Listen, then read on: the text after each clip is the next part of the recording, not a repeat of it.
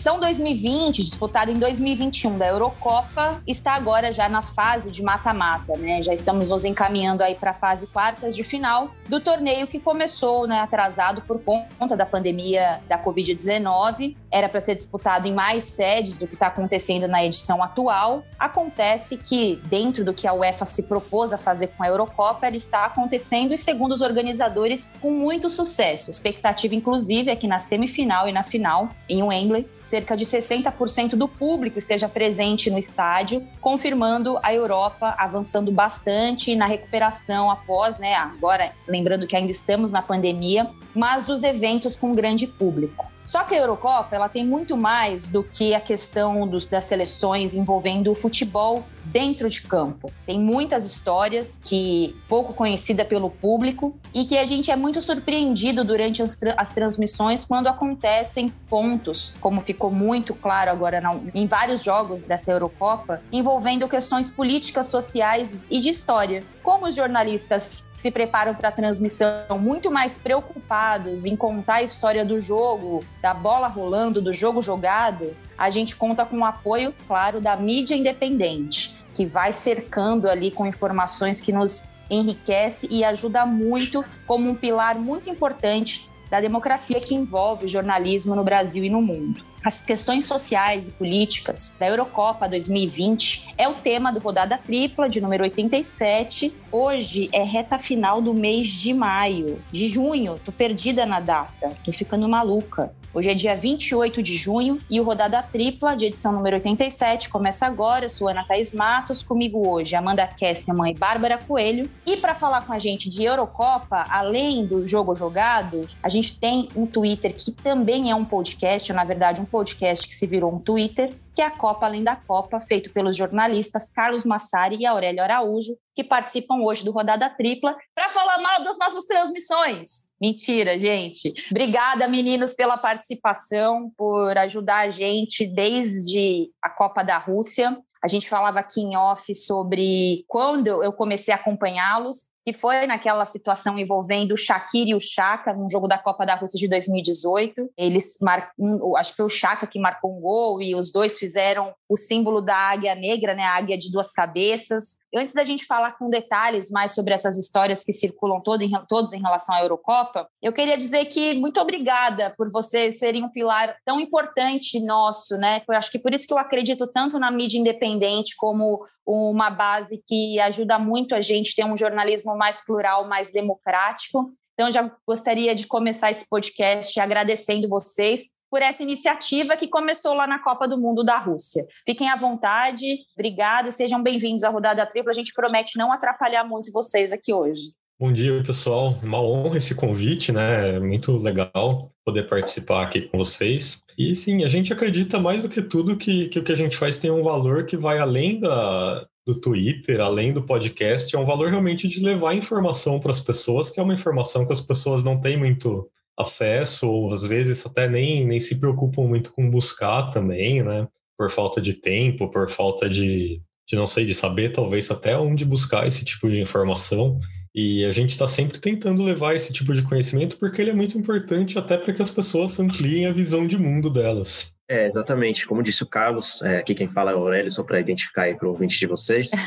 É, acho que esse puxãozinho de orelha de, de cornetar as transmissões, Ana, é, é mais, uma, é mais uma, uma, brincadeira mesmo, porque a gente gosta de falar de tudo que, que envolve futebol. Futebol é apaixonante justamente que envolve tanta coisa. E, enfim, acho que essa Eurocopa tá, tá mostrando como não tem como você separar o futebol, o futebol, o esporte de, de modo geral, é, não existe no vácuo, né? Ele é cercado por um monte de outros fatores e que muitas vezes acabam se refletindo no campo também. A gente acho que pode falar um pouquinho sobre isso hoje. Amanda e Bárbara, eu pulei o nosso bom dia, boa tarde, boa noite de sempre para apresentar os nossos convidados, porque vocês andam muito rebeldes e agora tô, é o nosso último podcast antes dos Jogos Olímpicos que eu posso contar com as duas, porque a partir da semana que vem vocês já estarão em solo japonês e eu não sei como eu vou sobreviver. Então, por conta disso, foi uma punição, porque como a gente vive num país que pune as pessoas, eu estou fazendo isso com vocês hoje.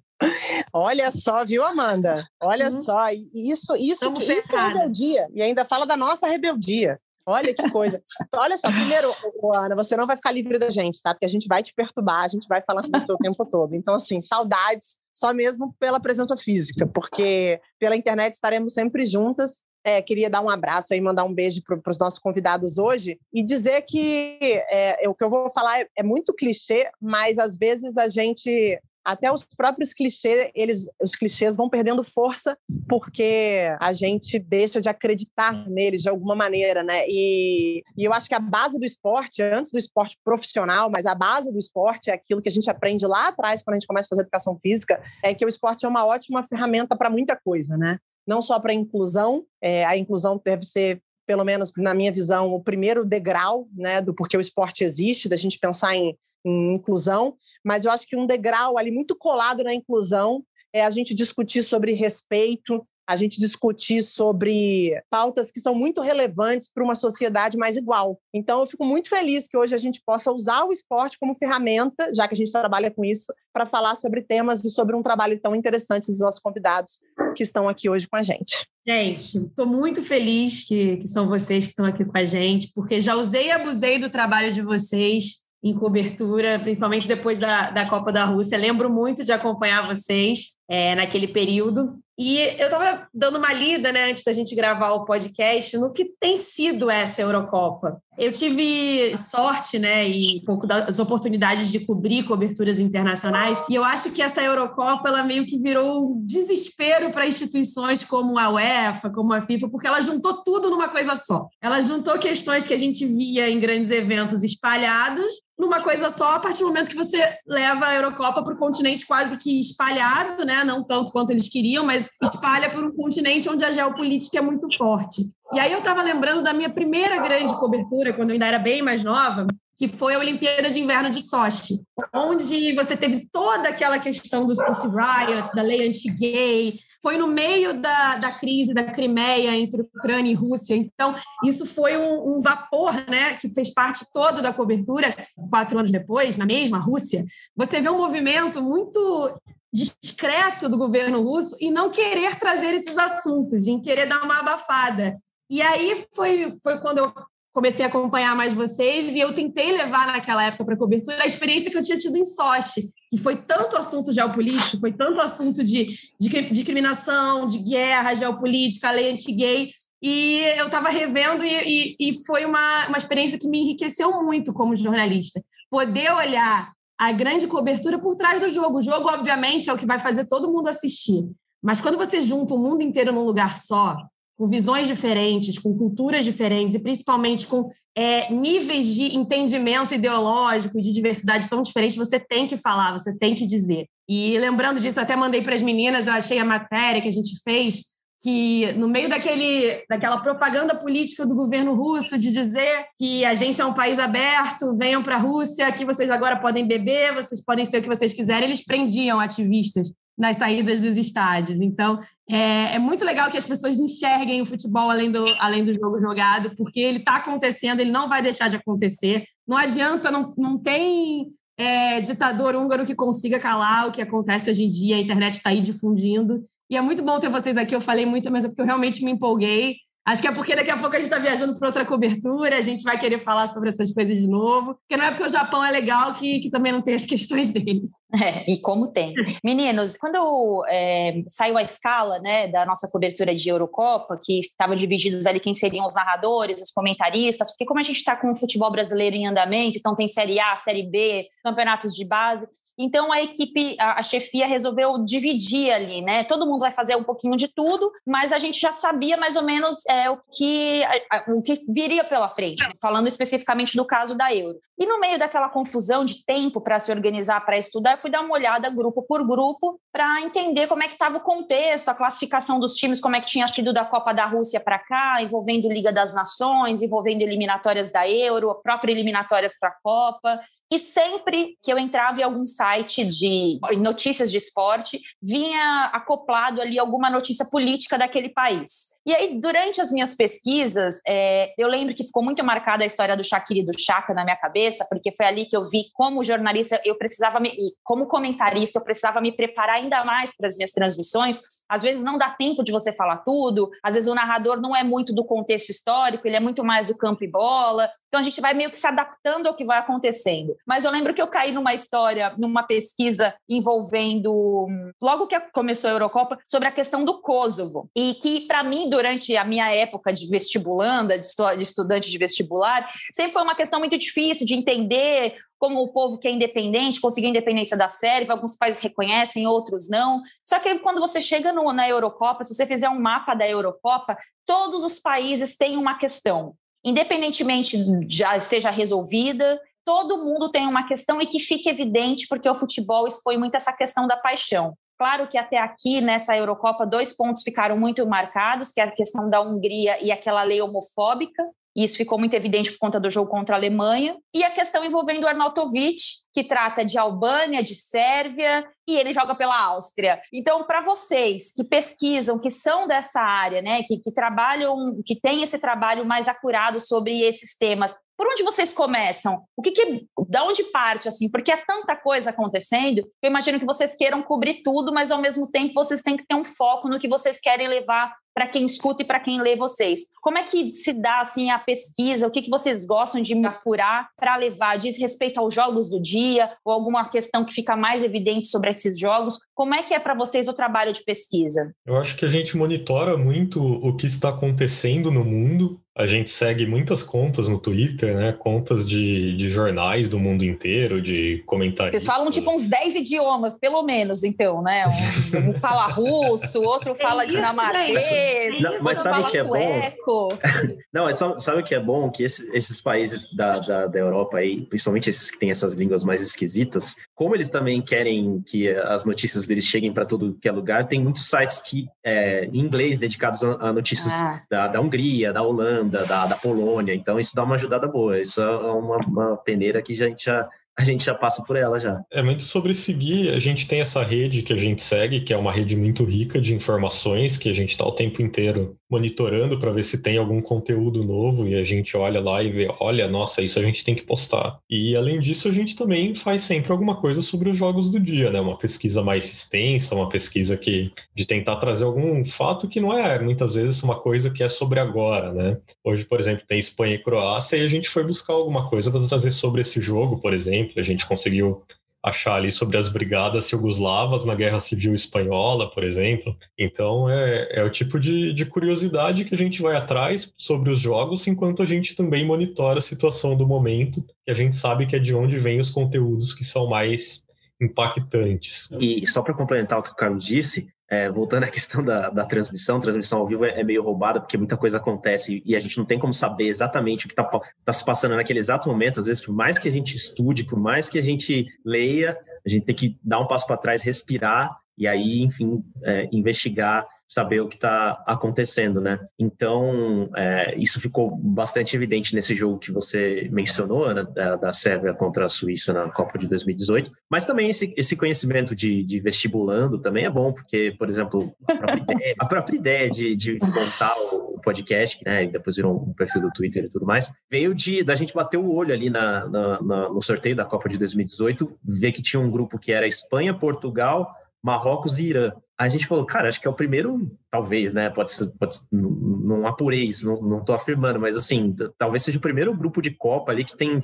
equipes de três continentes diferentes, mas que todas já foram o mesmo, mesmo país, a mesma nação, né? Assim, se não um Estado moderno, mas elas foram um califado, né? Então, esse conhecimento também ajuda a gente a, a nortear a bússola para buscar informação. E vocês, é, acho interessante isso que vocês tentam fazer uma rede para conhecer e conversar com pessoas desses países, né? E eu acho que isso, queria ouvir de vocês, o quanto isso impacta na hora de vocês decidirem o que vocês querem trazer e mostrar para falar da Copa além da Copa, né, do evento além do evento. Que é uma coisa que sempre que me chamou a atenção na Copa da Rússia de 2018, que a gente foi, né, é, atentado a ver coisas, né? chamaram a nossa atenção para ver coisas que a gente não estava discutindo ou a gente não se preparou para discutir durante uma Copa do Mundo. E ao longo da Copa, eu fui vendo quanto aquele assunto, para quem era do país, era muito profundo, era algo que a gente não conseguia alcançar olhando de fora. É, vou dar um exemplo, um exemplo para vocês que é, na reta final ali, quando a Croácia chega, né, vai até a semifinal, vai até a final da Copa depois, eu acompanhei muito a Croácia e, e se rolou um buzz ali, uma situação onde a polêmica era porque o Djokovic sérvio, tinha dito que gostava muito do Modric, do, do Rakitic e ia torcer para a Croácia. Isso criou um problema entre até a própria imprensa da Croácia, que achava um absurdo um sérvio dizer que ia torcer. E eu lembro de conversar com um colega croata porque na Copa do Mundo a gente tem que fazer também alianças para se ajudar, né? Eu fiquei bastante próxima de um colega falar, gente, que besteira, tem, tem argentino que torce para o Brasil. Eu, eu, olha a besteira que eu. A nossa falei. sabedoria ampla. É, eu falei, ah, e o cara já era meu parceiro, eu falei assim, pô, cara, não, tem argentino que torce para o Brasil, tem brasileiro que torce para a Argentina. Ele, você não tem ideia do que é se envolver numa guerra. Você não tem noção do que você está falando. A gente não quer a torcida do Djokovic, para a gente é uma ofensa o Djokovic dizer que torce para gente. E eu achei, isso fez até eu mudar o tom do, do que eu estava dando para aquele assunto, porque eu estava dando um tom, nossa, em plena Copa do Mundo, os caras querendo falar de guerra, olha que legal o Djokovic torcer. Eu mudei completamente, eu falei, não, isso é um assunto mais delicado. E aí eu queria ouvir de vocês o quanto é importante vocês ouvirem, por exemplo, de alguém que conhece um conflito como o de Kosovo, que conhece o que acontece dentro do, daquele cenário do, dos albaneses, para decidir mesmo, para entender mesmo como falar, como explicar para a gente que é, que é quase leigo na questão geopolítica de alguns lugares. Olha, é, é, de fato a gente tem que ter muito tato e muita sensibilidade, a, a, até porque a gente nessa Eurocopa está chegando cada vez em mais pessoas, então tem que ter muito cuidado. Claro que ao cobrir determinado assunto, né, mencionar, a gente está, de certa forma, é, marcando um, um, posicionamento, mas mais do que buscar, assim, um posicionamento, a gente tem que também é, não pesar a mão, justamente porque são temas muito sensíveis. É, você acabou de, de, de, mencionar essa questão Sérvia-Croácia que é, foge completamente da nossa realidade, pensando na, numa seleção aí que disputou a Eurocopa na Macedônia do Norte, né? A gente não saberia dizer qual a diferença entre um, um macedônio e um grego, mas para eles isso é tipo essencial. Então a gente tem que tem, tem que de fato tomar, tomar bastante cuidado. Agora algumas coisas é, a gente coloca como, por exemplo, direitos humanos básicos. Então, obviamente, essa questão da lei de caráter homofóbico da Hungria, a gente não tinha como não, não criticar, inclusive criticar a postura da UEFA, que foi tanto de permitir que se fizesse propaganda desse regime na, na Hungria, que acho que é indiscutível que é um regime autoritário atualmente, quanto de depois é, querer vetar que em outros países, né, no caso na Alemanha, se fizesse uma manifestação em apoio à comunidade LGBT da Hungria, que nesse momento está é, tá passando por essa situação, enfim, e já tinha se manifestado, inclusive, no próprio país. Mas, então, assim, por mais que a gente também busque é, ver de longe, porque eu já tenho tanto problema na minha vida, a última coisa que eu preciso é alguém poço, sabe? Então, não tem oposição, a gente está só informando, mas assim, algumas coisas são direitos humanos básicos e isso a gente é, coloca como princípio.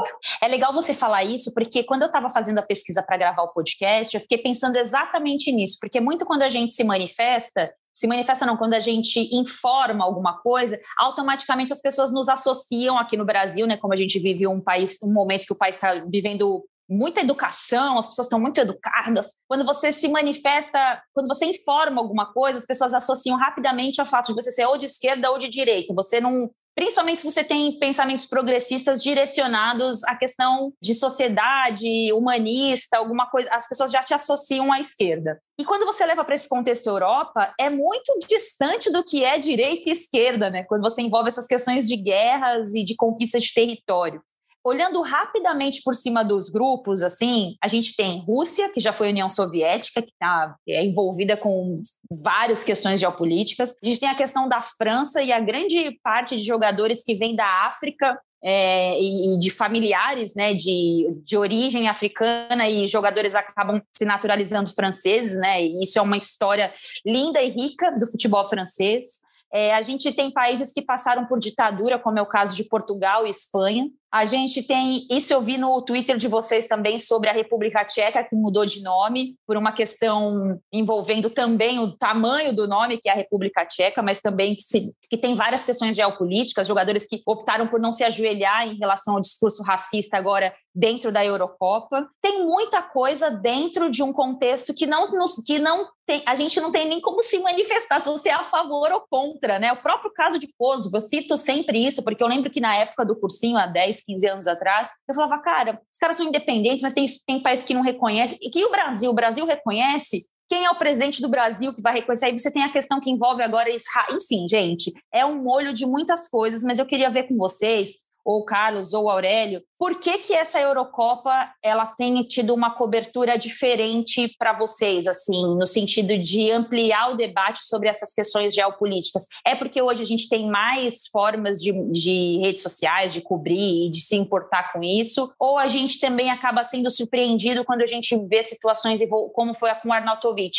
Eu vi muita gente Ai, como é bonita a torcida da Hungria, por exemplo. E os caras lá, você vai, dar, você vai pesquisar como é que é, o que significa o hino nacional na Hungria, e é uma coisa super nacionalista. A gente vê é, esse ponto que envolveu o Arnautovic, que foi muito marcante para mim. Para vocês, por que, que é diferente especificamente essa cobertura dessa Euro? O futebol sempre esteve intimamente ligado com a política, né? Sempre Desde lá, se a gente pegar o fascismo e o Mussolini, lá na Copa de 1934, a gente vai achar já muito um uso político muito claro do, do futebol. Eu acho que o que difere agora, conforme a gente vem chegando mais no nosso tempo atual, a gente vem chegando é, 2021, é que a gente tem mais informação do que nunca. A informação está na palma da mão, né? A gente não precisa mais viajar ao mundo e pegar uma enciclopédia para entender o que está acontecendo. Tá tudo aqui ao nosso acesso, aos nossos olhos, a gente consegue em um clique ter acesso a algum húngaro que pode explicar para gente o que está acontecendo. Então,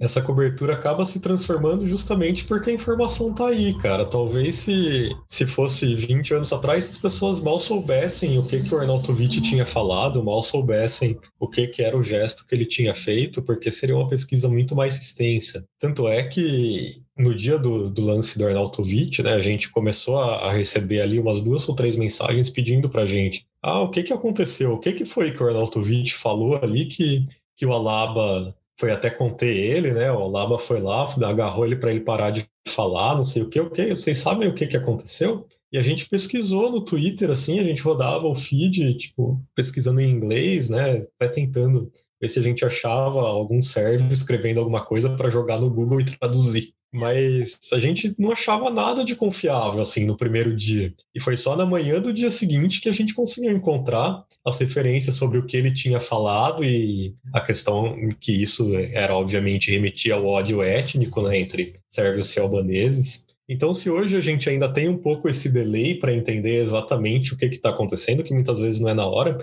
a gente imagina que em outros tempos isso era muito mais difícil. Né? E, é curioso você falar desse caso do Arnautovic, porque muitas pessoas, ou a maioria, é, se apegou, obviamente, pelo gesto que ele faz com a mão, né, do, do WP lá, que é um gesto que recentemente começou a ficar ainda mais conhecido por conta dessas manifestações racistas que têm acontecido no mundo. E ele mesmo admitiu que ele tinha ofendido né, o, o, o jogador da Macedônia do Norte falando sobre a mãe dele, né? E ele mesmo admitiu, é, não, ele fala, eu não falei coisas legais pro, pro, pro colega, não sei o quê. Ele mesmo admitiu. Só que como a gente também não tem o conhecimento sobre o que estava acontecendo, todo mundo foi pelo caminho, em tese, mais fácil, que era falar sobre o racismo. E aí o segundo caso, que eu não sei se pode ser caracterizado como xenofobia, é, que era o fato dele atacar a mãe albanesa, né? Ou fazer uma, uma referência à questão da Albânia envolvendo a origem dos, dos jogadores da Macedônia. Foi mais ou menos por aí a pesquisa? Sim, é, como a gente já tinha também tratado de alguns temas relacionados a essas, essas ex-repúblicas da, da Iugoslávia e tudo mais, até pelo caso do jogo da,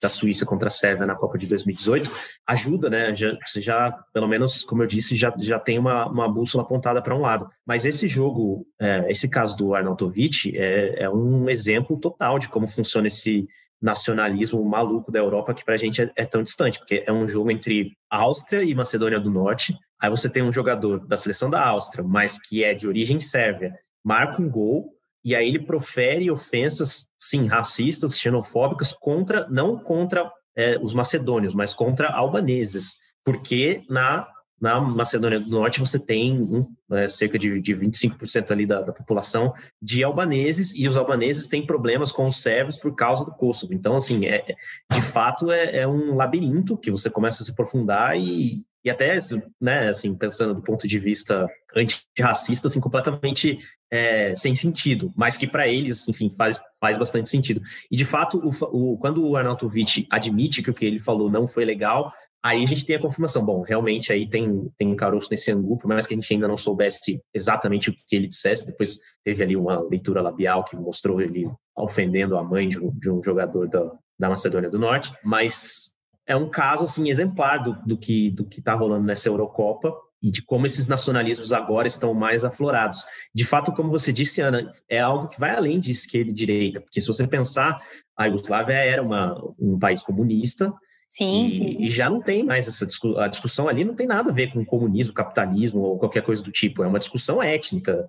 Minha etnia é melhor que a sua, vocês são inferiores, ponto. Né? Então é bem, é bem pesado, mas é o que está rolando nessa Eurocopa. É a primeira Eurocopa, inclusive, depois do Brexit, né? Que foi, embora tenha sido votado em, em 2016 ali, que o Reino Unido fosse deixar a União Europeia. Isso só se deu agora é, anos depois, porque é algo complicado, complexo de se fazer. Então, é, você tem uma onda ali crescente na Europa dessas manifestações nacionalistas que são preocupantes não porque tem muita a gente às vezes posta alguma coisa, vem alguém falar, ah, qual o problema? Eles só amam demais o país, mas assim, se de fato se você tirar do, de contexto, de fato não tem, não tem nada a ver. Agora, o problema é, você não está dizendo eu amo meu país, você está dizendo eu amo aqui a minha etnia e você é inferior a ela. É basicamente isso que está rolando. Exatamente. Bárbara? Se fosse amor ao país, né? Pelo amor de Deus. Botar, quem fala isso tem que dar uma lidinha na história, né? Para parar de falar besteira. Desculpa interromper. É, eu fico pensando como a gente tenta justificar o injustificável, né? Assim, é isso. É, é você começa a justificar o amor ao seu país, você começa a justificar é, é, é, questões em relação né, a, a, ao que você acredita e, e, não importa absolutamente nada além disso. Né? Não importa se existe algum preconceito na sua manifestação, não importa se existe alguma coisa é, injustificável na sua manifestação, o que importa é o que você está defendendo. Isso é um pouco do que eu vejo no mundo hoje, né? É, é o que as pessoas falaram depois das manifestações ontem no futebol brasileiro é, muita gente se manifestando a favor em relação ao que aconteceu envolvendo o Vasco, o próprio Fluminense, a comemoração do gol do Cano, e muita gente justificando, ah, vocês não concordam quando a gente pensa diferente de vocês, né? Assim, muita gente pelo menos me atacando nessa, nessa direção. Ah, porque eu não concordo com a homenagem, eu não concordo com a maneira como eles expuseram, como eles fizeram essa homenagem, ou seja, eu vou colocar aqui a homofobia, eu vou falar que a homofobia ela justifica a minha opinião. Então, às vezes, a gente tenta. Existem coisas assim que acontecem nas, nas manifestações que elas são tão injustificáveis, né? Que a gente fica meio. A gente repensa como é que alguém pode chegar a esse ponto. A Amanda estava falando sobre a Olimpíada, que a gente está viajando para lá semana que vem, e eu estou numa expectativa real de, de, como as coisas vão se desenvolver por lá. E eu queria perguntar, assim, já que a gente está com dois convidados aí que, que se aprofundaram e se aprofundam tanto nesses temas, qual é a expectativa em relação à Olimpíada no Japão no meio de uma pandemia? Porque a gente mesmo, e aí eu falo isso com muita tranquilidade, a gente teve muitas dúvidas em relação à Olimpíada, a participação, a cobertura, é, o fato dela acontecer. A gente já conversou sobre isso, não tem problema nenhum expor essa nossa ideia, essa nossa dificuldade também de assimilar o nosso papel lá. Acho que é um desafio, é um momento único que a humanidade está vivendo. A gente nunca passou por nada nem parecido com isso. E eu gostaria de saber a opinião de vocês. Qual a expectativa de vocês em relação não só às questões é, que envolvem né, um país que tem lá suas qualidades, mas tem também as suas questões, como a Amanda bem colocou, mas também por ser um ano pandêmico em que as pessoas vão se manifestar das suas maneiras, né? De fato, é uma preocupação a, a, pandemia. É óbvio que já tivemos essa Olimpíada, aliás, assim como a Eurocopa adiada em um ano por causa da pandemia. O que me preocupa um pouco menos no Japão, não pensando do, do ponto de vista sanitário, porque com relação a isso, eu realmente nem, nem teria base para falar, mas é que o evento, a transmissão olímpica, o, o, evento olímpico, ele não vai ser um palco para uma propaganda ao menos tão descarada como foi na Hungria, né, que, que a única das sedes aí que liberou encher totalmente o estádio, justamente porque era algo relacionado ao governo, era, era um, um estádio fundado com o governo estatal, que precisaria ter sido inaugurado antes, e não foi. É, e aí você lota um estádio num país como a Hungria, que inclusive estava com uma taxa de, de mortes por 100 mil habitantes altíssima, embora agora já tenha começado a declinar por causa da vacinação, que lá avançou bastante já. E aí você tem essa, um estádio lotado nesse contexto, quer dizer, é, inclusive com, com ultras, né, grupos de torcedores organizados, fazendo ali gestos e, e, manifestações nacionalistas. Agora, óbvio, toda, toda Olimpíada é também uma propagação de, de ideais de um, de um país, né, seja ele é, feito de forma descarada ou não. Então, assim, eu acho que é, a preocupação com a pandemia precisa existir, mas eu, eu acho até isso, isso é interessante, porque vem nos Estados Unidos, principalmente, onde é, na NBA, você tem muitos atletas se manifestando politicamente. Havia um medo de que essa que essa Olimpíada fosse disputada ainda no, durante o, o, mandato do Donald Trump, porque ele é rejeitado, assim, né? Ele é, ele é, um ele tinha uma rejeição muito alta, principalmente entre atletas, atletas negros, né? É, e, e, que isso pudesse, inclusive, é, levar alguma manifestação no pódio por parte de algum atleta, como ocorreu naquela famosa cena nas Olimpíadas da Cidade do México, em 1968, é, com aquela manifestação dos atletas é, negros ali erguendo punho, né?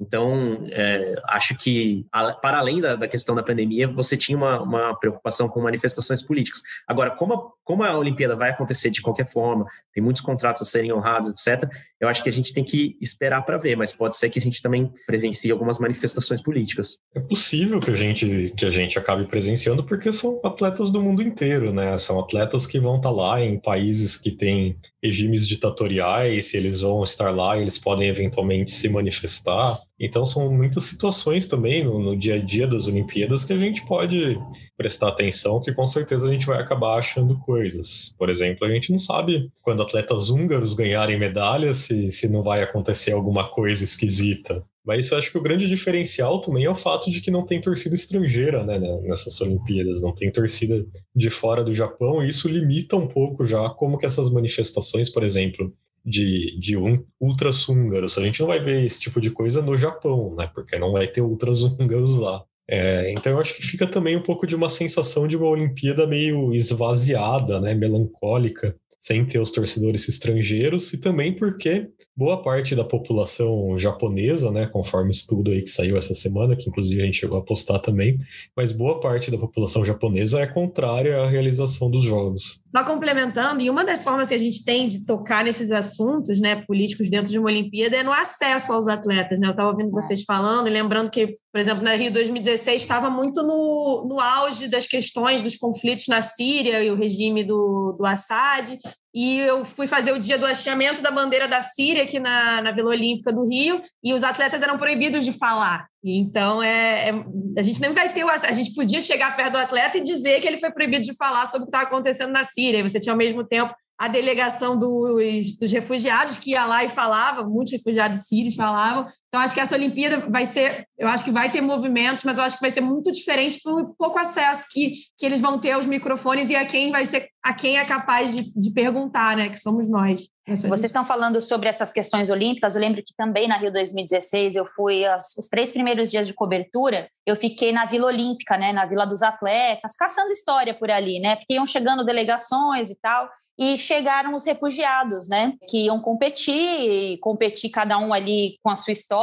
E aí eu tive que fechar uma matéria que era para ser uma matéria de dois minutos, porque era em rádio, né? Então, assim, você tem até uma certa liberdade, mas a CBN queria uma matéria de dois minutos e a Rádio Globo queria uma matéria maior. E aí eu fui lá entrevistar os refugiados. É, na verdade, eles não podiam falar. Eles tinham um porta-voz que falava por eles e que deixava muito restrito às questões esportivas. E eu não queria falar só da questão esportiva. Eu queria saber a trajetória deles para chegarem até ali. E eles eram muito blindados de contar as próprias histórias, né? De você entender o contexto que faz um, uma pessoa disputar uma Olimpíada como refugiada, qual o, o trajeto que levou ela até aquela situação. Esses dias eu vi uma matéria também, não lembro se foi do Currege, eu acho que foi do Currege, sobre hum, atletas que tentam disputar os Jogos Olímpicos por morando em Londres, disputando por Londres, mas o cara é um, um, um, africano que fugiu de um, de um conflito. Então, todas essas micro-histórias dentro de uma Olimpíada, a gente até acabou fugindo um pouquinho do, do tema que era euro, ela acaba fazendo com que, claro, a cobertura fique um pouco mais rica,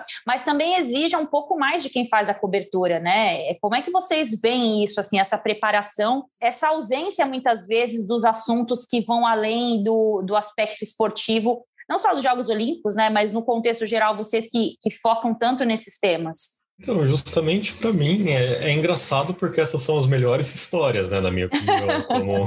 Tanto é que a gente criou o Copa Além da Copa, porque justamente por causa disso. Eu estava fazendo, acho que em 2017, 2018, né, final, um pouco antes da Copa ali, eu estava fazendo pós em jornalismo esportivo.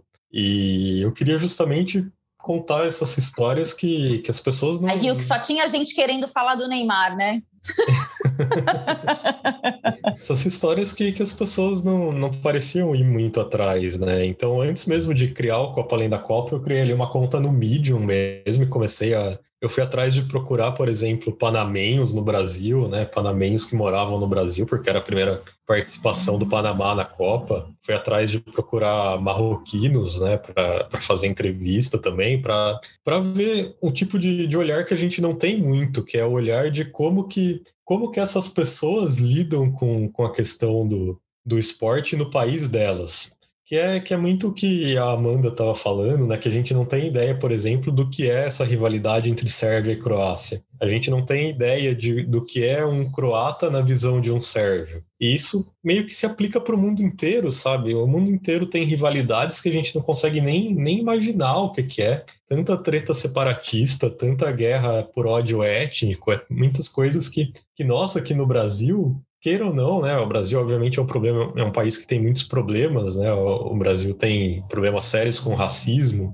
tem questão com genocídio indígena, tem muitos problemas que são sérios e que são gravíssimos, mas a gente ainda assim não consegue entender o que é você ter a mesma cor da pele do que a outra pessoa, você ter a mesma origem geográfica praticamente do que a outra pessoa, do que é um sérvio e um croata, e você odiar ele porque, sei lá, cara, porque você é um croata e não um sérvio em questão de etnia e não de nacionalidade. Então eu acho que essas histórias são histórias que são interessantíssimas, são histórias que muitas vezes até me atraem mais do que o próprio jogo. E acho que é por isso até que a gente acabou criando esse podcast.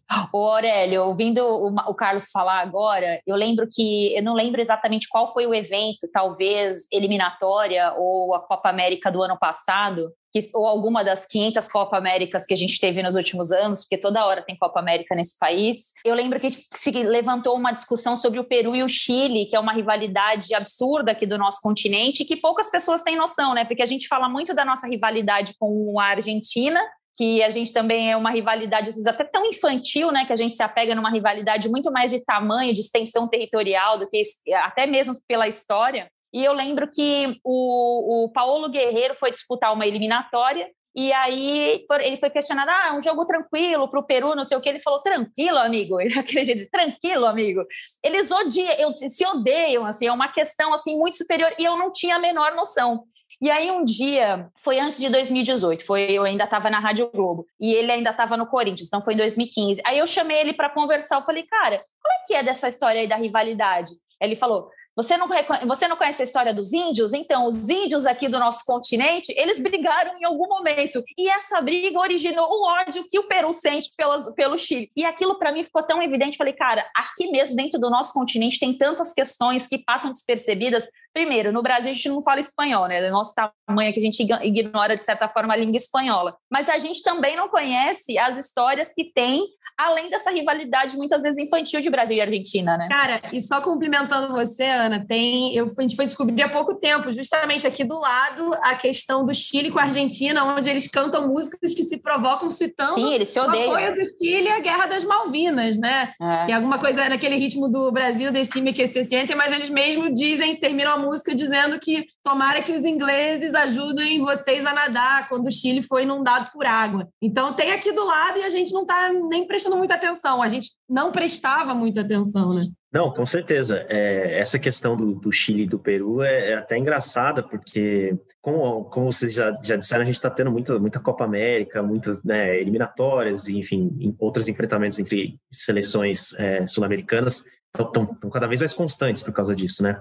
E, e às vezes você acha, ah, putz, sei lá, é a milésima vez que eu ouço falar da rivalidade Chile-Peru, então isso não vai, não vai render. Só que aí tivemos semifinal da, da Copa América 2019, entre Chile e Peru, e aí eu fui ver um, um vídeo de uma TV peruana, não, não, me lembro se era uma TV, um, um, jornal, enfim, um vídeo na internet, e era pré-pandemia isso, e aí você tinha é, o pessoal no Peru acompanhando lá na, lá na capital, em Lima, num telão, o jogo e tudo mais. E aí botaram lá o, o microfone na galera, meio Márcio Canuto, e a primeira coisa que o, que o cara falou foi um dos torcedores que estava ali era El Pisco é de Peru, que é essa disputa que eles têm pelo pisco, né? Que, que é a, a bebida, digamos assim, nacional ali de, de, ambos os países, embora o Chile também produza bastante vinho, mas enfim. Isso é grave, então, isso é grave. É, pois é, e eles têm essa disputa, né? E, e assim como a Argentina e o Uruguai tem a questão do tango, ah, quem, quem faz o melhor churrasco, quem tem o, quem é o dono mesmo do doce de leite, etc.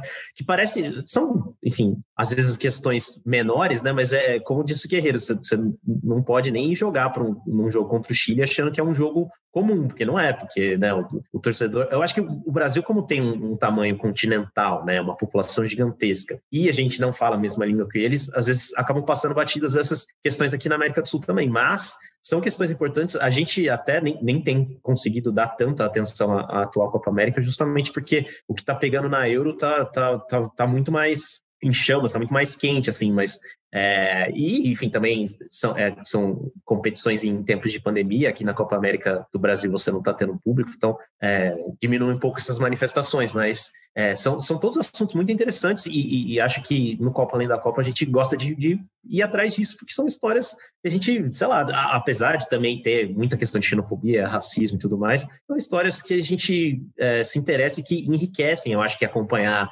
determinados jogos, né? A própria rivalidade entre Argentina e Chile, que a Amanda mencionou, é, são, são países aí que, assim, durante o período das ditaduras militares, eles chegaram, a, apesar das ditaduras né, serem ideologicamente próximas, eles chegaram a, a, a escalar tensões ali, a colocar é, exército na fronteira e tudo mais, porque o negócio pegou mesmo também na época. Meninas, para a gente encerrar e liberar todo mundo para assistir a Euro, considerações finais, Bárbara Coelho e Amanda Kesterman, para a gente liberar esses dois craques aí e continuar pegando as informações que eles passam para a gente ali, para não ficar fazendo, falando bobagem na transmissão. Já basta as outras bobagens que a gente já fala, gente. Vamos segurar a emoção. Vamos, vamos segurar a real, né? Uma maneira da gente da gente se informar, né, Ana? Agradecer, porque o conteúdo é pô, riquíssimo, muito bom poder ouvi-los, acompanhar de perto o trabalho, entender, né, o porquê que a gente está caminhando, a gente, como humanidade, a gente está caminhando para discussões que vão além do esporte e acho que isso é um momento que a gente não volta mais para trás. Eu estava até conversando com a, com a Jo, a tia Jo, que é a mãe da Julia Garcia, que é uma mulher hoje de mais de 60 anos, mas ela é uma mulher à frente do tempo. E ela fala muito isso, assim, é, ela falou que vive esses movimentos, né, interessantes, assim, desde a década de 70, mas que eles foram freados por conta da nossa história, enfim, não cabe agora, né, todo mundo sabe por quê, e que hoje a gente tem retomado, e ela falando, né, eu amo ouvi-la, porque ela fala, cara, eu espero que é, agora esses movimentos não sejam freados, né? Que essas discussões que, sejam, que são tão pertinentes, elas continuem em pauta e que elas sejam muito relevantes. Eu acho que, isso, isso, apesar de alguns passos muito atrás que nós ainda estamos, em discussões muito importantes, eu acho que esse é um passo que a gente não dá mais para trás. O esporte ele é, um, ele é um lugar de discussão, ele é um lugar de fala, né? ele é um lugar para se debater temas é, é muito importantes.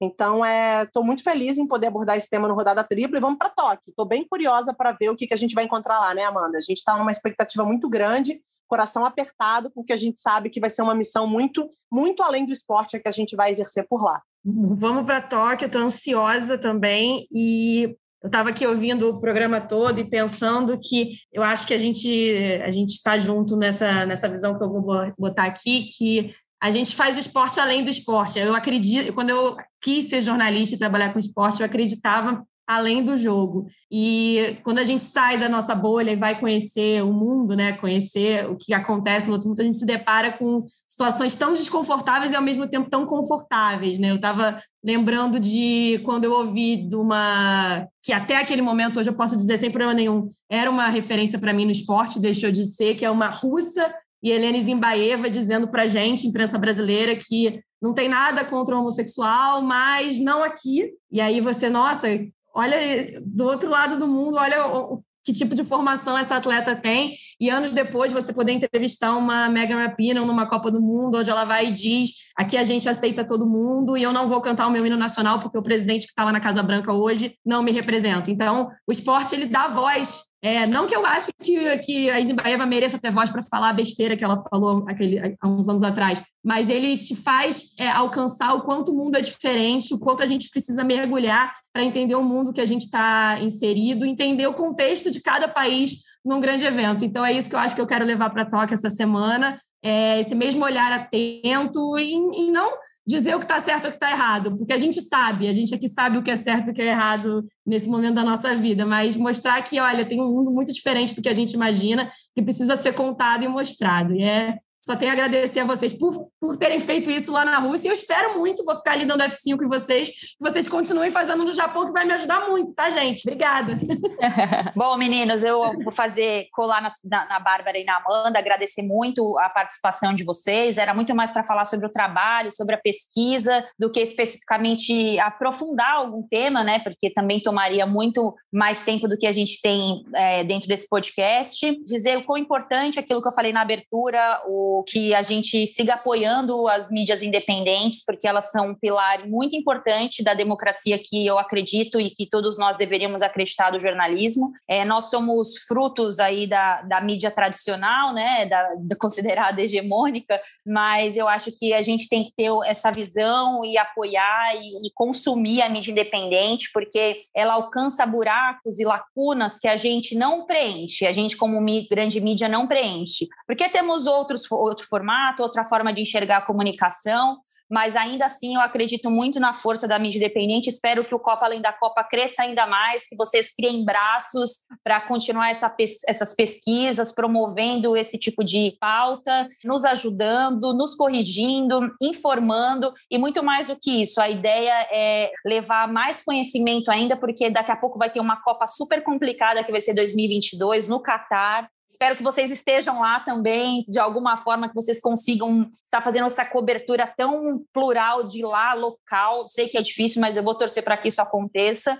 E espero que vocês voltem mais vezes aqui no Rodada Tripla para contribuir aí com as pesquisas e o trabalho de vocês, viu, Carlos e Aurélio? Obrigada mesmo. Não, é perfeito. Eu só queria agradecer pelo convite. É, acho que a nossa conversa foi bem, bem legal. Acho que essas falas finais de vocês é, mostram bem como o esporte é um espaço de disputa, tanto a disputa esportiva em si, mas como é, outros, outros tipos de disputa. E, enfim, acho que cada jogo significa alguma coisa para alguém. Como você disse muito bem aí, Ana, acho que tem espaço para todo mundo, ninguém nunca vai esgotar um tema, né? Então, obrigado, boa cobertura para vocês aí no, no Japão. E se quiserem mandar um souvenir para a gente, a gente vai guardar com muito carinho. Eu agradeço muito o convite aqui para participar do, do, programa de vocês. Eu acho que, que, as falas finais de vocês foram muito boas. Gostei muito da, da fala da Amanda também sobre é, ver que, que o que está acontecendo dentro de campo é um, na verdade, é maior ainda fora de campo, né? É, o que acontece fora de campo, na verdade, é, é o motivo para o que está acontecendo dentro de campo. É, é muito maior do que o que a gente imagina. E é sobre isso que, que é o nosso trabalho, eu acho. É porque a gente tem que, para entender dentro das quatro linhas, a gente tem que saber o que acontece fora. O melhor, o melhor elogio que a gente recebeu até hoje, que me deixou, que eu fiquei emocionado, assim, foi uma pessoa que falou, que escreveu lá no nosso Twitter, não, porque quem não segue vocês assiste o jogo pela metade. Eu acho que, uhum. cara, tipo, é esse o espírito, sabe? É isso que eu queria ouvir. Então é isso. Muito obrigado pelo convite, boa cobertura para vocês, bom trabalho e é isso. Algum dia estaremos aí de volta. Então, para a gente encontrar vocês, o Twitter Copa Além da Copa, no podcast também que vocês fizeram uma série grande sobre a Euro, né? Falando sobre essas questões da Euro, Spotify e, e principais agregadores aí, é isso? Isso. Boa. Valeu, gente. Lembrando que hoje é 28 é de junho, Dia Internacional do Orgulho LGBTQIA, comemorado no mundo todo no dia 28. Como a gente fala muito para um público específico do futebol, cobre o clube que você torce, não só manifestações em redes sociais, mas também ações práticas no dia a dia. E um futebol um pouco mais plural, futebol muito dominado por homens brancos héteros que são muito preconceituosos e a sociedade está mudando e o futebol precisa mudar também porque o futebol e o esporte é um microcosmo recorte do que é a sociedade. Lembrando que o Rodada Tripla está no GE Globo, no Spotify, nos principais agregadores também. A gente volta na próxima semana com Amanda Kesterman e Bárbara Coelho já em solo japonês. Boa viagem às duas, obrigada a todos. Lembrando que o Rodada Tripla tem a produção, edição da Bárbara Mendonça e da Raíra Rondon, a coordenação é do Rafael Barros e a gerência do André Amaral.